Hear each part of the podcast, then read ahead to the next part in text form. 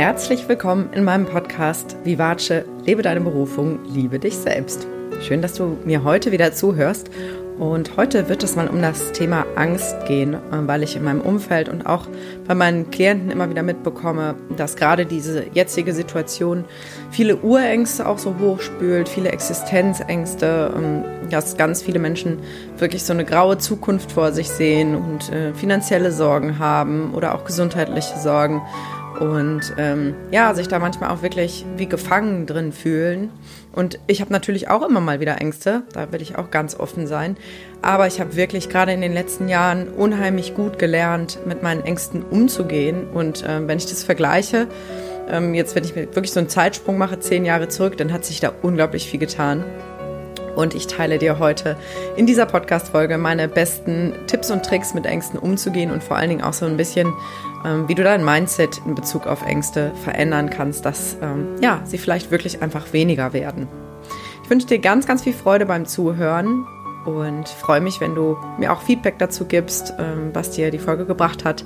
Kannst mir jederzeit gerne schreiben, findest alle Kontaktdaten in den Show Notes.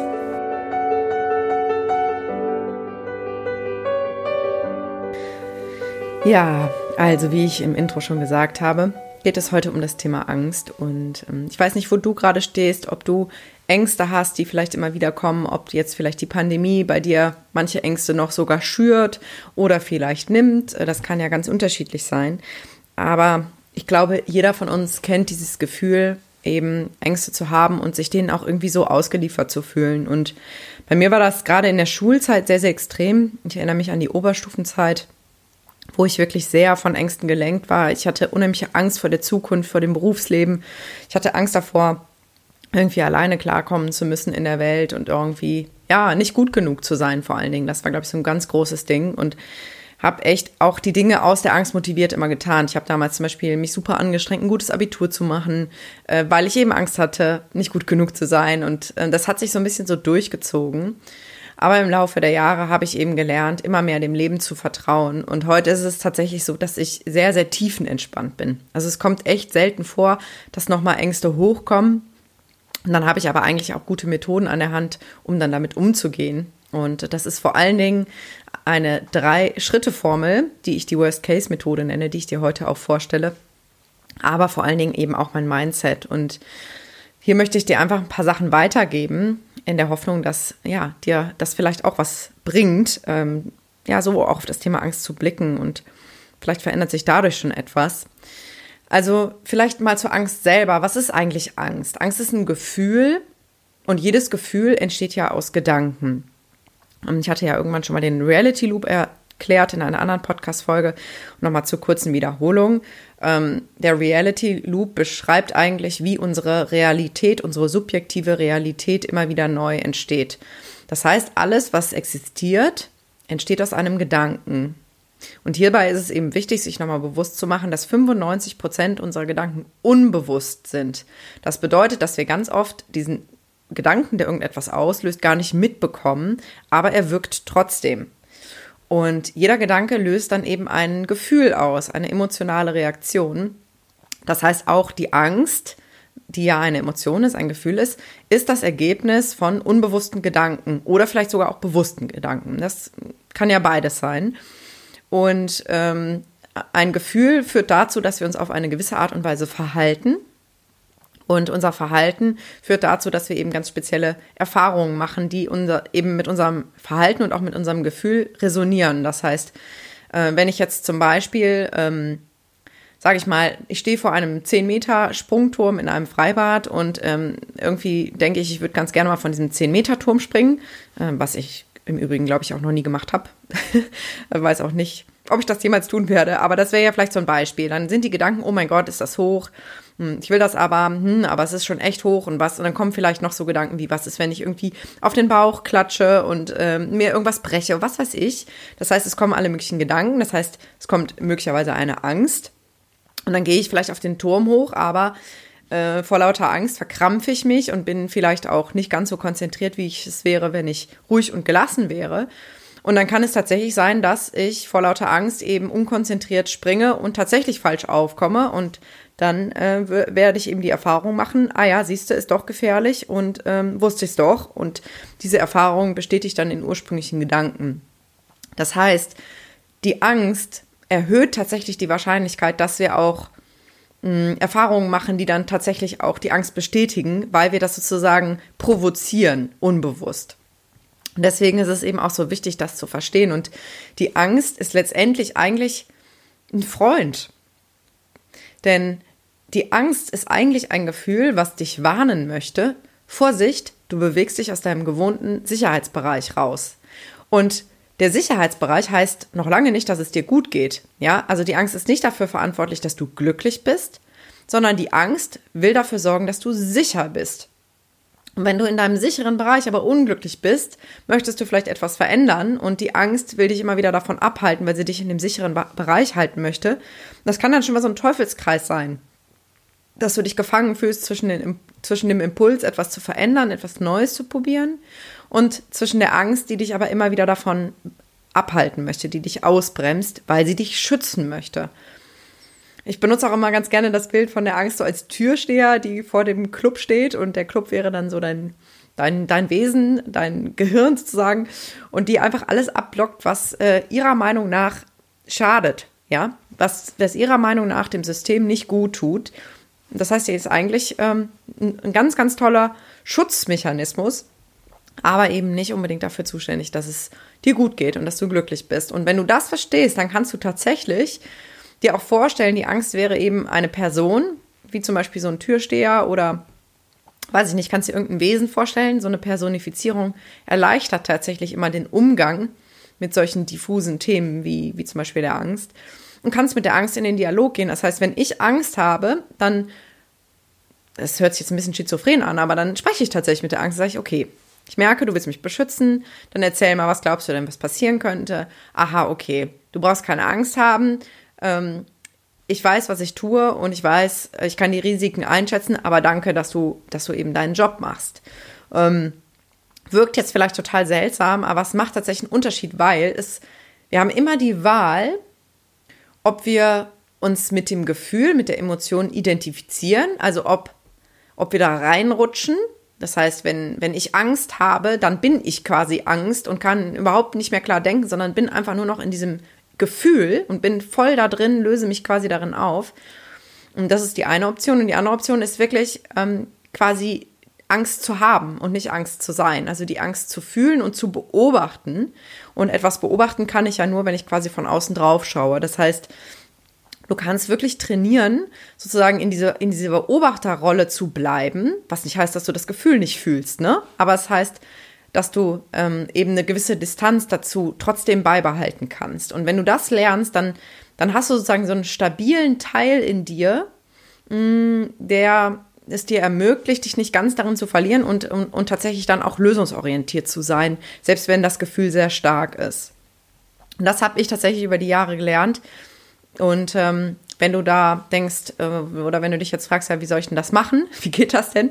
Dann bleib auf jeden Fall bis zum Ende dabei, denn da gebe ich dir noch ein paar weiterführende Informationen zu dem Thema.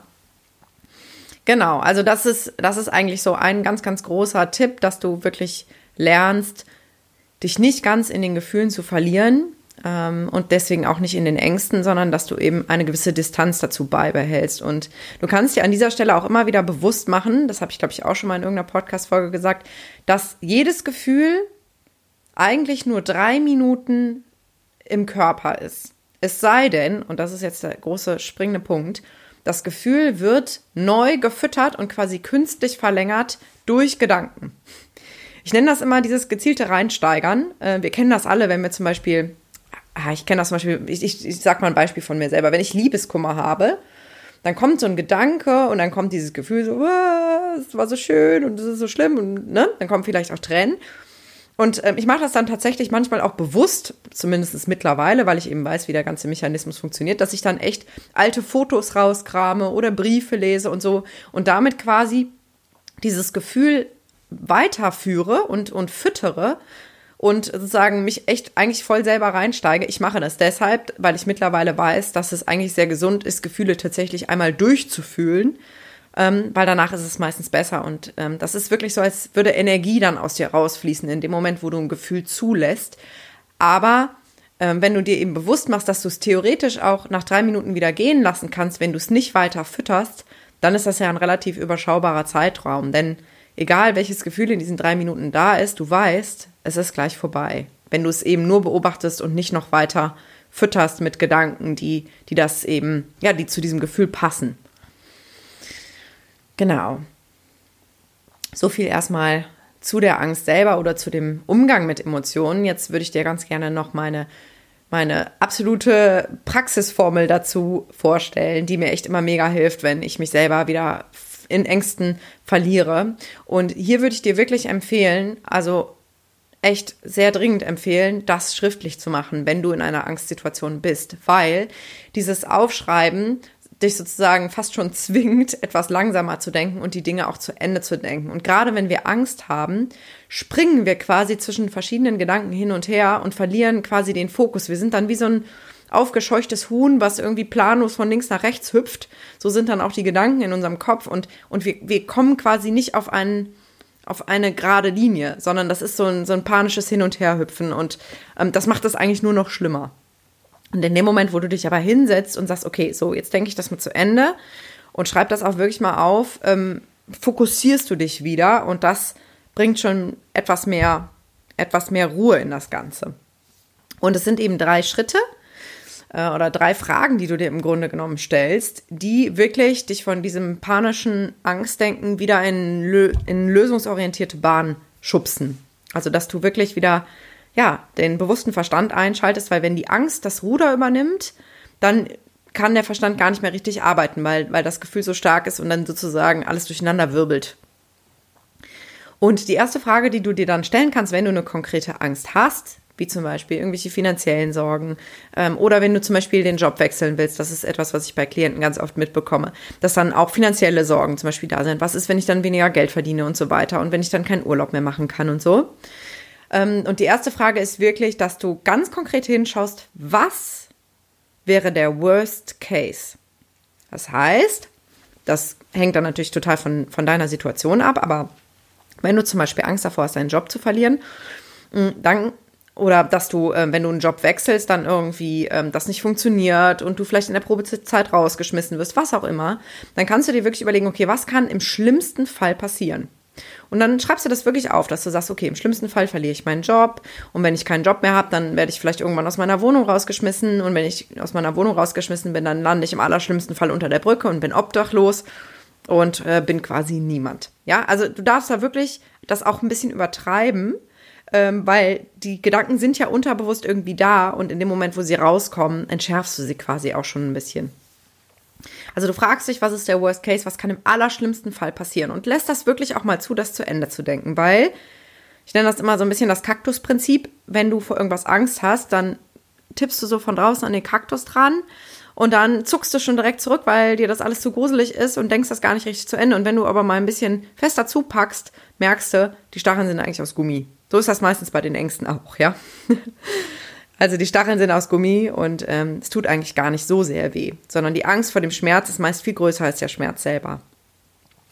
Der zweite Schritt ist, dass du dir die Frage stellst, wenn der Worst Case eintritt, was kannst du dann tun? Also was kannst du tatsächlich unternehmen, proaktiv, wenn der Worst Case eintritt? Das heißt, mal angenommen, wir bleiben bei dem Beispiel, du bist unter der Brücke gelandet, du bist obdachlos und ähm, hast keine Wohnung mehr, keinen Job mehr und vielleicht dein soziales Umfeld ähm, hat sich auch von dir abgewandt. Dann überlegst du, was könnte ich dann tun, wenn der Worst Case eintritt? Okay, es gibt Möglichkeiten, es gibt staatliche Möglichkeiten, ähm, sich irgendwo Hilfe zu suchen. Vielleicht fällt dir doch noch irgendjemand ein aus deinem Bekanntenkreis, der dich vielleicht aufnehmen würde, der dir vielleicht ein Praktikum ähm, ermöglichen würde, dass du dich da wieder Schritt für Schritt hocharbeitest, was auch immer. Ähm, also werde da ruhig kreativ, ähm, denn auch dann entschärfst du wiederum den Worst Case, wenn du überlegst, selbst dann bin ich nicht tot, sondern werde ich irgendwie einen Weg finden. Ich werde einen Weg finden. Das ist eigentlich der Ziel, der Ziel. Das ist eigentlich das Ziel von diesem zweiten Schritt, dass du selbst wenn der Worst Case eintritt, dass du die Erkenntnis hast, selbst dann geht das Leben irgendwie weiter, auch wenn es sicher nicht der Optimalzustand ist. Ja, aber dass du eben dieses Selbstvertrauen entwickelst, dass du schon damit klarkommen wirst. Egal was passiert. Es können wirklich schreckliche Dinge passieren. Aber solange du selber lebst, wirst du es irgendwie schaffen. Genau, also das ist die, die zweite Frage und damit auch der zweite Schritt von der Worst-Case-Methode. Und der dritte Schritt ist, dass du dir dann wirklich, das, und dann wird es wirklich eigentlich, dann wird es konkret, ist, dass du dich fragst, was kann ich tun, um das Eintreten des Worst Case zu verhindern. Das heißt, dann geht es wirklich darum, proaktiv zu handeln, dass du sagst, okay, jetzt habe ich das durchdacht, was kann im schlimmsten Fall passieren und ich habe mir auch überlegt, wie gehe ich dann damit um. Und jetzt geht es aber wirklich darum, dass du überlegst, wie du das verhindern kannst, dass es wirklich dazu kommt. Das heißt, mal angenommen, es geht jetzt immer noch um dieses Thema, du möchtest deinen Job wechseln und du hast eben Angst davor, was dann passiert, dass du dann zum Beispiel, wenn du einen Partner oder eine Partnerin hast, ähm, mit ihm oder ihr absprichst, ob ob es möglich wäre, ähm, dass er oder sie dich auffängt, solltest du eben eine Übergangsphase haben, wo du kein Geld verdienst oder wo du weniger verdienst.